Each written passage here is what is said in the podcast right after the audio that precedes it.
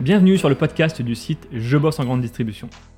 Je suis Jonathan, fondateur du site, et après plusieurs expériences comme chef de rayon et un passage dans le monde des médias, j'ai décidé de faire de Je bosse en grande distribution le rendez-vous de celles et ceux qui vivent le commerce au quotidien. Chaque semaine, je reçois un invité pour parler des nouveaux enjeux passionnants du monde de la grande distribution. On y parle des métiers, de transition numérique ou encore des sujets liés à la RSE. Si vous êtes un auditeur fidèle ou simplement de passage, et si cet épisode vous plaît, pensez à nous laisser une note ou un commentaire sur les plateformes d'écoute comme Apple Podcast ou Spotify, cela nous aide énormément. Place maintenant à l'épisode du jour, bonne écoute. Bonjour Anne. Bonjour Jonathan. Content de vous avoir de vive voix. Alors je vous invitais sur ce podcast suite à notre échange sur LinkedIn, dans lequel vous me suggériez de parler du label commerçant responsable, euh, label euh, assez méconnu comme du grand public, je dois mhm. dire. Euh, je le connaissais parce que j'ai fait quelques formations auprès d'adhérents chez Intermarché qui m'en avaient déjà parlé. Mais effectivement, ce n'est pas très connu du grand public. Euh, avant d'en parler, peut-être une petite présentation de, vous, de qui vous êtes et de votre rôle au sein des mousquetaires. Alors, je suis Anna Fitmaïkes, adhérente brico-marché dans le Perche voilà, depuis euh, plus de 20 ans. Et euh, dans le cadre de mes fonctions euh, au sein du groupement, je m'occupe en particulier des ressources humaines voilà, dans les différentes entités du groupe. Voilà, j'essaie de contribuer à améliorer l'ensemble des ressources humaines au sein du groupe, avec bien sûr d'autres adhérents et, et de nombreux collaborateurs. Et vous êtes dans la grande distribution depuis combien d'années? 24 ans, 24-25 ans peut-être. Mais j'ai démarré par les ressources humaines. Alors, petite, anecdote que vous me racontiez en off, c'est que vous avez été le tout premier point de vente euh, à être labellisé euh, euh, commerce responsable. Est-ce que vous pouvez nous raconter ça et puis nous dire aussi justement qu'est-ce que c'est que ce label? Alors, je n'ai pas été le tout premier, j'ai été peut-être le deuxième ou le troisième, pour être précise. ça marche. pas tout à fait le premier. Alors, en quoi consiste ce label? C'est ça la question? Oui.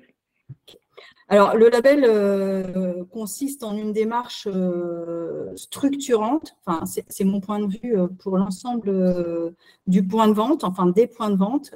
c'est quelque chose que l'on met en place sur un certain nombre de mois, voilà, qui est très consistant, c'est-à-dire qu'il faut embarquer l'ensemble de l'équipe, l'ensemble des collaborateurs, et euh, il a surtout trois, trois thèmes principaux, en fait, euh, qui concernent à la fois des relations responsables, que ce soit aussi un point de vente éco-responsable, et euh, une entreprise bien intégrée sur son territoire.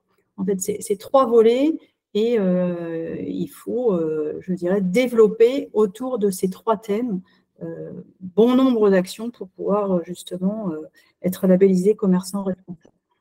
Alors, le, ce label, c'est un collectif euh, regroupé avec plusieurs enseignes, plusieurs adhérents. Euh, mhm. Concrètement, parce que là, c'est une définition assez globale, comment ça se réalise pour vous? Quelles sont, euh, bah, quelles sont les actions que vous mettez en place justement dans ces trois items? Alors, pour démarrer, donc sur l'aspect, par exemple, collaborateur, donc que ce soit pour, je dirais, satisfaire les collaborateurs en place pour aussi, euh, je veux dire, accueillir de, de, nouveaux collaborateurs et faire envie, c'est-à-dire avoir une entreprise dans laquelle on a envie euh, d'aller travailler. Euh, ça commence par l'intégration du collaborateur, c'est-à-dire avoir un vrai process d'intégration, avoir aussi des systèmes de, de, rémunération qui soient, je dirais, valorisants pour les collaborateurs, c'est-à-dire impliquant aussi, comme l'intéressement par exemple. Enfin, voilà, il y, a, différents outils en fonction de, chaque, de chaque euh, point de vente. Donc euh, ça, c'est très, euh, c'est déjà une démarche par rapport aux, collaborateurs. Après, il y a les démarches auprès des clients. et notamment en termes de communication. Moi, j'ai pris la décision de supprimer l'intégralité des prospectus, déjà. Voilà, donc ce qui est chez nous un petit peu, un petit peu encore marginal, hein, pour être très honnête. Euh, pour euh, voilà, enfin ça, engage dans, de nombreuses actions euh, au quotidien des, réflexes. C'est-à-dire qu'on fait dans le point de vente, on, agit comme on le fait à la maison sur le tri des déchets, par exemple, puisque j'ai réagi surtout par rapport, à, par rapport à tout ça, sur les économies d'énergie, que ce soit les consommations d'eau. c'est-à-dire que toute nos actions ou nos réactions doivent intégrer en fait cette notion d'entreprise ou de, de, de responsabilité envers notre environnement, envers nos clients et envers les collaborateurs. C'est-à-dire que dans le référencement d'un fournisseur, ça peut aussi être le cas. Euh, voilà. Bon, est-ce que c'est un fournisseur local? Est-ce que c'est pas un fournisseur local? Est-ce que ça rentre dans notre démarche euh, de labellisation? J'ai par exemple changé de fournisseur de peinture, quand même, voilà, un petit peu détrôné pour prendre un fournisseur français. Et ça, vous devez le justifier dans votre audit, c'est ça? Ouais, toutes ces actions-là euh, doivent être justifiées et aussi nos actions en faveur des, des clients. C'est-à-dire, euh, le sujet, par exemple, des, piscines. Hein, voilà, par exemple, c'est quand même pas euh, des, produits, mais ça fait partie de notre activité économique et c'est donc euh, engageant, de, je dirais, de ne pas promouvoir la piscine dans nos points de vente. C'est engageant et dans, la, dans le renouvellement, enfin dans l'audit intermédiaire, on m'a posé cette question-là, par exemple. Voilà, les, les, piscines, c'est pas une bonne. Enfin, je veux dire, si on, on fait de la promotion sur les piscines, on est pénalisé. Vous, à, vous, à votre échelle de, votre point de vente, qu'est-ce que vous avez mis en place vraiment de, marquant, justement? Alors, euh, ben, voilà, je vous ai déjà dit. Alors, les prospectus, on l'a fait euh, juste là, en début d'année 2023 et on a été labellisé avant. Euh, tout ce qui est process d'intégration, tout ce qui est intéressement, j'ai, par exemple, dans l'intéressement, j'ai mis un item qui favorise, enfin, qui récompense les collaborateurs dans la mesure où on diminue euh, le tonnage des déchets. Par exemple, si on diminue, euh, voilà, il y a euh, une partie de cette économie qui est redistribuée aux collaborateurs dans le cadre de l'intéressement. Ok, ça c'est une démarche très claire. Ça se matérialise concrètement pour les collaborateurs. Voilà. Et, c'est réel. Enfin, je veux dire, ça a été quelque chose d'efficace, entre guillemets. donc voilà.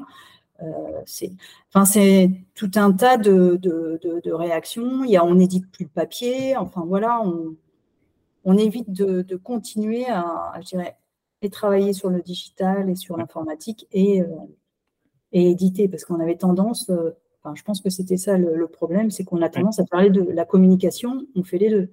Oui, digital et on distribue le papier. Donc voilà, à un moment donné, c'est se dire voilà, on a un axe principal et euh, on oublie les autres. Et sur le sujet de l'anti-gaspi, puisque du coup, on parle beaucoup du label anti-gaspi en ce moment, euh, est-ce qu'il est plus complet, justement, le label commerce responsable ou, moins, moins exigeant? Alors, je vais être très honnête, j'ai réagi, mais je ne connais pas les détails. Euh, Ça marche. Voilà, je ne connais pas les détails. le référentiel, par contre, label commerçant responsable est quand même le référentiel ISO 26000 la norme ISO 26000, donc qui est quand même euh, assez rigide. Hein. C'est euh, voilà. Alors je ne connais pas les différences. Donc il y a Too Good To Go, ça on l'applique depuis très longtemps. Par exemple. là, moi j'ai refait toute une installation, euh, j'ai donné tout le matériel à des enseignes Récup, SOS détresse. enfin voilà, on essaie de, de, de vraiment être économe voilà, sur tout ce qui est euh, déchets. On ne distribue plus de, de, enfin, bien sûr de sacs, mais on n'a plus de plastique, on n'a plus tout ça. Il y a une phrase qui m'a marqué sur le site euh, Label Commerce Responsable, c'est qu'il y a une volonté de rendre visibles euh, les démarches du commerce. même question un petit peu comme au tout début, concrètement, comment ça se matérialise cette communication? Est-ce que vous le faites savoir auprès des collaborateurs? Est-ce que vous le faites savoir auprès des clients? Quels sont les leviers justement pour communiquer? Alors, pour euh, communiquer auprès des collaborateurs, déjà, la première démarche, c'est de les embarquer dans la démarche, leur expliquer la démarche et euh, qu'eux-mêmes soient euh, conscients de, toutes les actions à mettre en œuvre et à, appliquer hein, pour, pour obtenir ce label, puisque quand même, il faut l'obtenir et puis il faut le maintenir. Et ensuite, au niveau des clients, donc j'ai fait une forme de spot radio aussi en local. Voilà, 30 secondes, voilà, en expliquant pourquoi on ne distribuait plus les prospectus. Euh, on a fait des articles dans les journaux également. Et euh, dans une euh, des, communes dans lesquelles est un de mes points de vente, j'ai fait une communication 4 par 3 et abribus pour expliquer pourquoi on distribue pas de prospectus. Et on a en plus justement, justement versé un, montant pour, pour replanter des haies et des arbres dans le département de l'Orne et de l'Eure-et-Loire. Comment, comment ont réagi vos clients suite à l'arrêt du prospectus? J'ai pas de mauvaise réaction. Donc déjà, et j'ai pas, voilà, euh, commercialement, ça se passe plutôt bien. Après, je pense que c'est un travail qui, enfin, c'est quelque chose qui se travaille en amont. Voilà. Que, voilà, on est très euh, intégré localement, justement, et, et toute la, la, communication et l'implication dans, dans, dans, le territoire, euh, le partenariat avec les associations, le soutien auprès des associations, qu'elles soient culturelles, sportives, environnementales, etc., ouais. est, est, un travail que l'on fait depuis déjà un petit moment. Aujourd'hui, il y a 700 magasins qui sont labellisés. Alors, ce qui est intéressant, c'est que ce n'est pas étiqueté que mousquetaire. Hein. Non, non, non, il y a 65 enseignes qui doivent être, euh, je crois, concernées. Ouais, Eram, Bocage, Bureau Vallée, Bricomarché, Bricorama, pour ne pas mmh. tous les citer, mais parce que je les vois défiler sur le site en même temps. Et d'ailleurs, il y a quelques enseignes, ça peut être un peu sur... Enfin, moi, c'est la première fois, enfin, la première fois, ça m'a un peu surprise de, de, dans l'automobile, Neuroto, etc.